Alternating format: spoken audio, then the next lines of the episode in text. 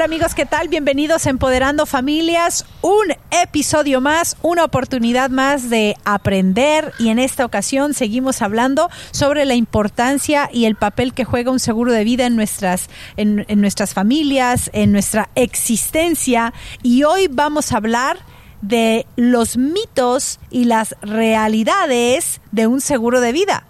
Les saluda Susana Gómez Victoria. Y así mismo saludo a la bella Ide. Hola, hola, ¿cómo están todos? Aquí, la verdad, queriendo aprender muchísimo cuáles son los mitos y cuáles son las realidades del seguro de vida, porque a veces andamos medio confundidos. Mi Capi, ¿estás listo para el tema de hoy? Súper listo, aquí ya todo listo en la cabina para despegar. Eso, Al listo. mando. Y el profe con ritmo y todo va a hablar de mitos o de realidades. Hoy en día hablo de realidades. Anteriormente creía mucho en los mitos. ¡Ay! Papá, tus hijos vuelan. Excelente. Bueno, y saben, septiembre eh, aquí en Estados Unidos es designado como el mes de la concientización sobre los seguros de vida y el papel que juega este, esta importante base financiera en nuestros hogares. Y la idea del día de hoy es hablar un poco sobre esos mitos y las realidades para que nos sintamos más confiados a la hora de sacar un seguro de vida, que entendamos lo que es la realidad de tener un seguro de vida, para que lo podamos hacer con confianza y que tengamos ese plan que realmente tiene que estar en todos nuestros hogares de una manera u otra. Vamos a arrancar. ¿Les parece si yo les digo el mito y ustedes me hablan de la realidad? Para que me, parece, me gusta un poquito. Bueno, Perfecto. bueno, uno de los mitos que se escucha muy a menudo es soy soltero, Aide. No tengo familia. No ¿Para- necesito. No necesito. ¿Para qué quiero un seguro de vida? Es, esa es una mentalidad muy compleja. Yo creo que tenemos que comenzar a pensar que necesitamos proteger nuestros ingresos, lo que nosotros, aún como solteros, estamos ah, haciendo, porque ¿qué pasa si nos pasa algo a nosotros? ¿Quién va, ¿Quién va a pagar nuestras deudas? ¿Quién va a pagar nuestras cosas? ¿Quién va a hacer? O sea, tenemos que proteger todo lo que nosotros estamos construyendo ahorita.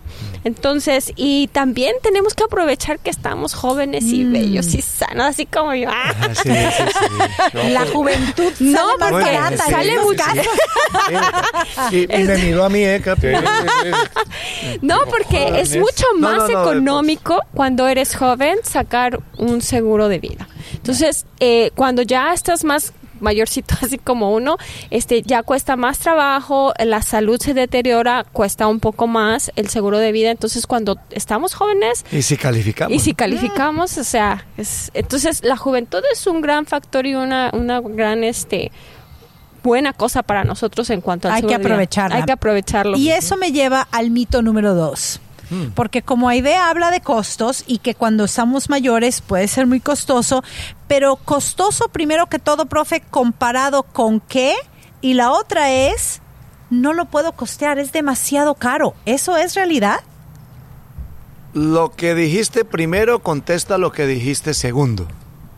A ver, barajémela más despacio, profe. No tengo con qué. Es muy caro. ¿Comparado con qué? Ah, ok, ¿No? muy bien. O sea, Un punto si bueno. la lata que tienes estacionada allá afuera, O sea, el carro. sí, es una lámina, ¿no? Una cosa- ahora es plástico, y te cobran 100, 120, 150 Sí, bien dólares te va. por protegerlo, y no se te hace caro, o si se te hace caro, lo pagas. Es una responsabilidad que protejas tu carro por si hay un accidente y ya todos conocemos cómo funciona eso. Pero ¿qué tal si me pasa a mí algo? Que es lo que yo necesito proteger. Entonces voy a cambiar pennies, centavos, por miles de dólares. Ah, se los entregan a mi familia. ¿No es lo que más queremos? ¿No es por lo que luchamos toda la vida? Entonces, la, lo que primero preguntas responde a lo segundo. ¿Comparado con qué? Ya. 30 dólares se te hace caro y que estés protegido por un cuarto de millón de dólares. 50 dólares se te hace caro y que estés protegido por medio millón de dólares. Y que tu familia sepa que tú como responsable, como cabeza de familia, estás tomando acción y los estás protegiendo porque lo que decía Aide, Estás construyendo, tienes que proteger lo que estás construyendo.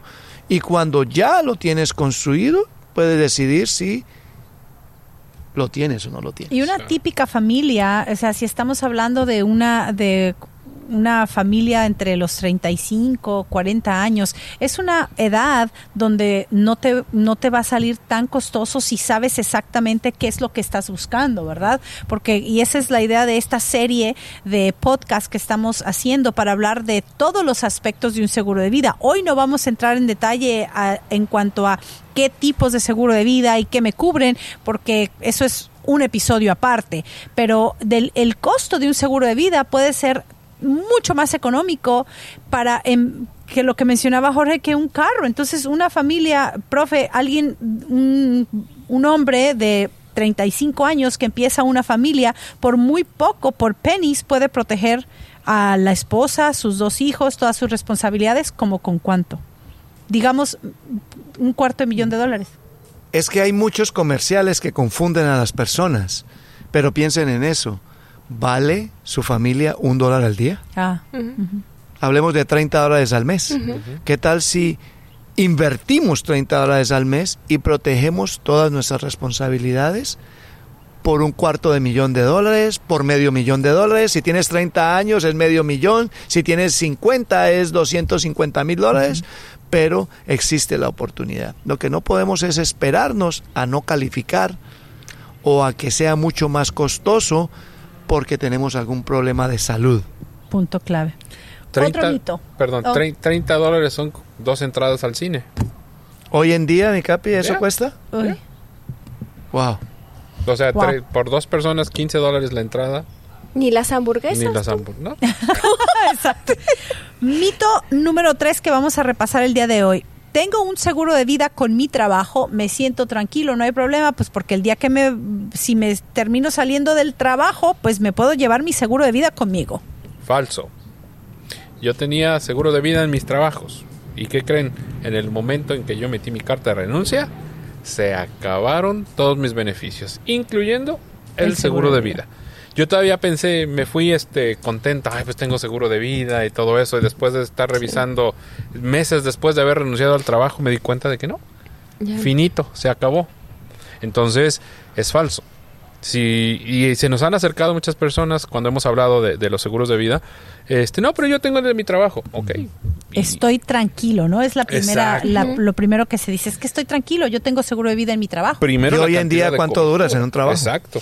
Eh, más ahora con todas las, las cuestiones que estamos viviendo la pandemia, ¿no? Primero, la cobertura es muy baja. O sea, lo que nos dan los trabajos generalmente no se paga o se paga muy mínimo por una cantidad muy baja. No es lo que puede cubrir todas mis necesidades o las necesidades de mi familia en caso de que me pase algo.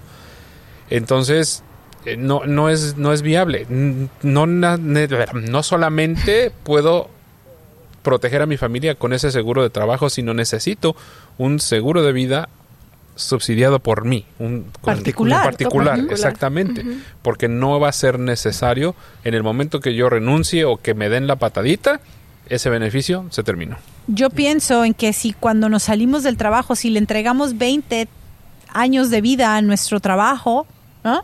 me salgo de ese trabajo y qué tal que ya no sea asegurable. Exacto. Exacto. O ya estoy mayor y me quedé con la idea de que pagaba en mi trabajo 10 dólares por ese eh, que- subsidio que me daban en el trabajo, pagaba 10 dólares, salgo del trabajo 20 años después y me toca pagar 100 dólares o 80 dólares. Y entonces, ay, qué caro. Yo no voy a, cuando estaba en el Exacto. trabajo, no, no lo necesito. Exacto. Porque le ponemos, no le ponemos un valor, vemos es el costo, ¿no? Ok, ok, muy bueno. Uno más. Soy padre o madre eh, en casa, ¿no? No neces- Perdón, voy a... Quiero decir, soy padre Soy madre soltera, ¿no? Pero no, la idea es, eh, mi esposo es el que trae el ingreso a la casa, yo soy ama de casa. Yo no, como ama de casa, yo no necesito un seguro de vida porque yo no traigo dinero a la casa. Pero, profe, yo me pregunto, si yo como ama de casa soy la que hace de comer, soy la que barre, ahora sí que soy la que pega, soy la, soy la, Soy la. si soy, soy la, ¿verdad? Y soy la que ayuda a los hijos, cuida a los hijos. El día que yo, que soy la, ya no esté, ¿qué vas a hacer tú para todo eso. Vas a tener que contratar que niñera, vas a tener que contratar quién me lleva, quién lleve a los niños a la escuela, quién te cocine, quién te to- Exacto. Todos realizamos un trabajo Exacto. en este mundo. No, no necesariamente porque nos paguen un cheque quiere decir que eso es trabajo. Exacto. Yo pienso que lo que hace una ama de casa en su casa es fabuloso, es grandioso. Cuidar los hijos, arreglar la casa, hacer de comer, una cantidad de obligaciones que existen. Si llega a pasar algo, yo puedo trabajar muy duro allá afuera y traer muy buen dinero a la casa, pero ella me está ayudando a economizar una cantidad de gastos que en ese momento no somos conscientes de eso. Es un Entonces- desajuste total. entonces esa persona sola que quedé yo, voy a tener que lidiar con todos esos compromisos que hacía mi esposa. Cuando ella ya no está, ¿quién los va a hacer?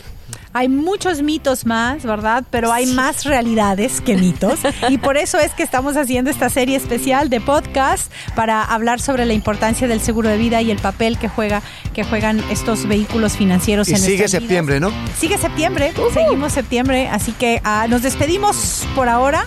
Pero estamos de regreso con todos nuestros podcasts y síganos en vivo también en Facebook y visiten nuestras páginas de internet.